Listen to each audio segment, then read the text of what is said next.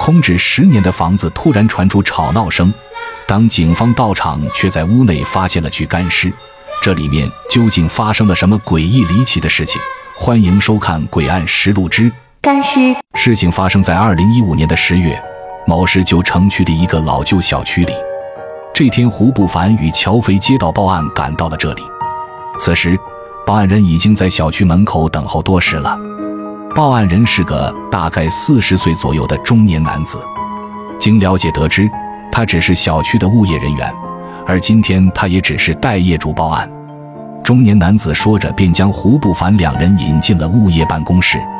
这时，胡不凡和乔飞才明白，应该是业主来难为物业，而物业却将自己处理不了的事情甩给了警察。两人在中年男子的带领下来到了小区物业的办公室。此时，办公室内果然有两个业主在等待着，一个中年妇女和一个年轻人，两人皆是满脸气愤。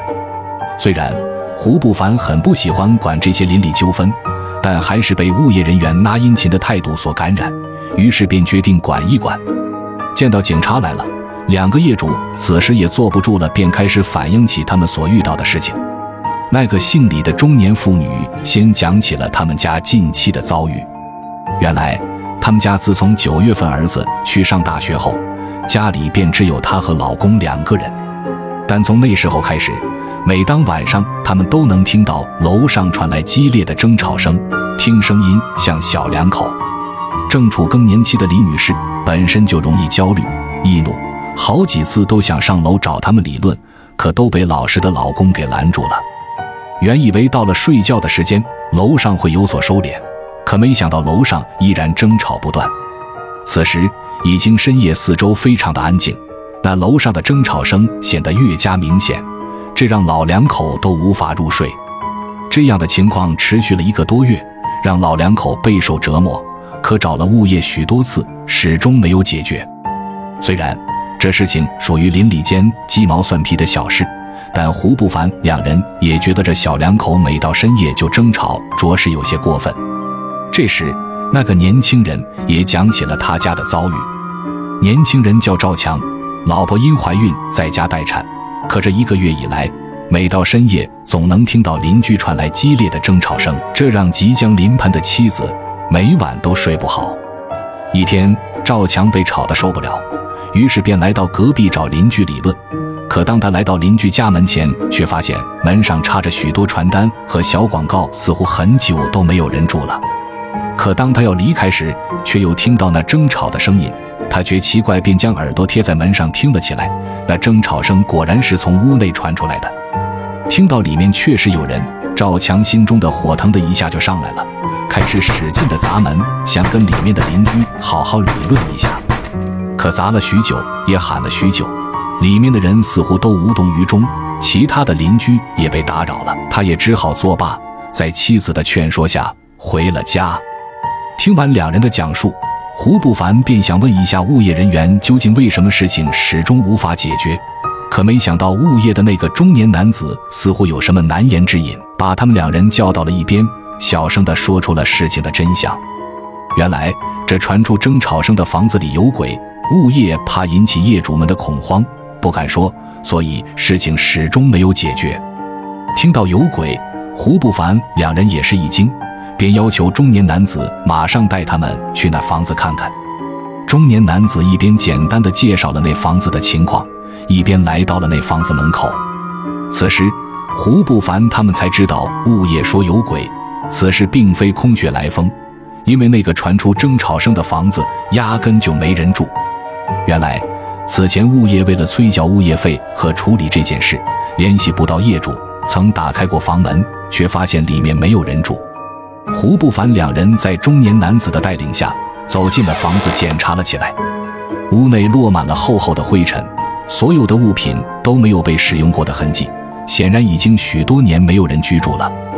两人把整间房子检查了一遍，并没发现什么异常。两人见此情况，便开始分析，会不会是因房屋构造的原因导致产生了错觉？可两人分析了许久，也没得出合理的解释。但乔飞却始终觉得屋内有种很奇怪的感觉，可哪里奇怪，他也说不出来，就是一种直觉，那种感觉很强烈。突然，乔飞似乎发现了什么，转身又走进了屋内。原来，让他感觉奇怪的是，房间一角的老式大木箱似乎有些年头了。木箱并没有上锁，只有个简单的搭扣。乔飞轻易的就将盖子打开了。可当木箱打开，里面的东西却让乔飞大惊失色。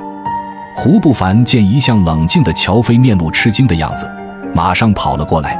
可当看到箱内的东西时，也是震惊不小。只见那本该存放物品或衣物的木箱，此时里面装的却是一具尸体，准确的说是一具干尸，没有一点腐烂的痕迹，只是皮肤干瘪塌陷，显然已经死了很久。看着眼前的干尸，两人都明白，邻居听到的争吵声肯定与他有关。两人调查后发现，死者是房子的业主，名叫白永良。房子是十年前他买来结婚用的，可未婚妻却在结婚前和他分手了。经过一番调查，终于找到了白永良当时的未婚妻魏某。此时的他也还未嫁人，正在上海的一家歌厅工作。而魏某此时也明白有些事不能再逃避了，便讲起了他和白永良的感情，还有他的死因。原来他和白永良上学时就认识，也算是青梅竹马。毕业后，白永良在市里买了套房，准备结婚。可当时的魏某更向往大城市的生活，想去大城市闯闯，两人便产生了分歧，为此争吵不休。两人的感情最终在争吵中破裂。在最后一次争吵时，白永良威胁魏某，如果他离开自己，就会自杀。可如此过激的举动并没有留下魏某，而是让他更加坚定地离开了。两人最终分了手。可当魏某再次回到房子收拾东西时，却看到了恐怖的一幕：白永良真的自杀了，死在了自己的房子里，喝了剧毒农药中毒身亡。当看到白永良的尸体，魏某的心里此刻五味杂陈。一是虽然分手了，可毕竟在一起那么多年，看到白永良为自己而死，也是很伤心；但同时也为自己能离开这样偏执的男人而感到庆幸。此时，魏某突然反应过来，自己不能报警，否则接下来警方的调查、白永良家人以及周遭同学朋友的指责，将是自己无尽的噩梦。于是，他费了老大劲，将白永良的尸体装进了大木箱，收拾完自己的东西后，便匆匆地离开了，离开了这座城市，再也没有回来。听完魏某的讲述，胡不凡和乔飞看着眼前的女人，都感到白永良死的不值。可轻易就选择死亡，如此没有担当的男人，又真的值得女孩托付吗？两人一时都无言以对。而经过法医的检查，尸体之所以没有腐烂，是因为白永良喝了剧毒农药，导致细菌都无法繁殖。同时，尸体处于封闭的空间，自然就脱水变成了干尸。而邻居每晚听到的争吵，却始终都没有合理的解释。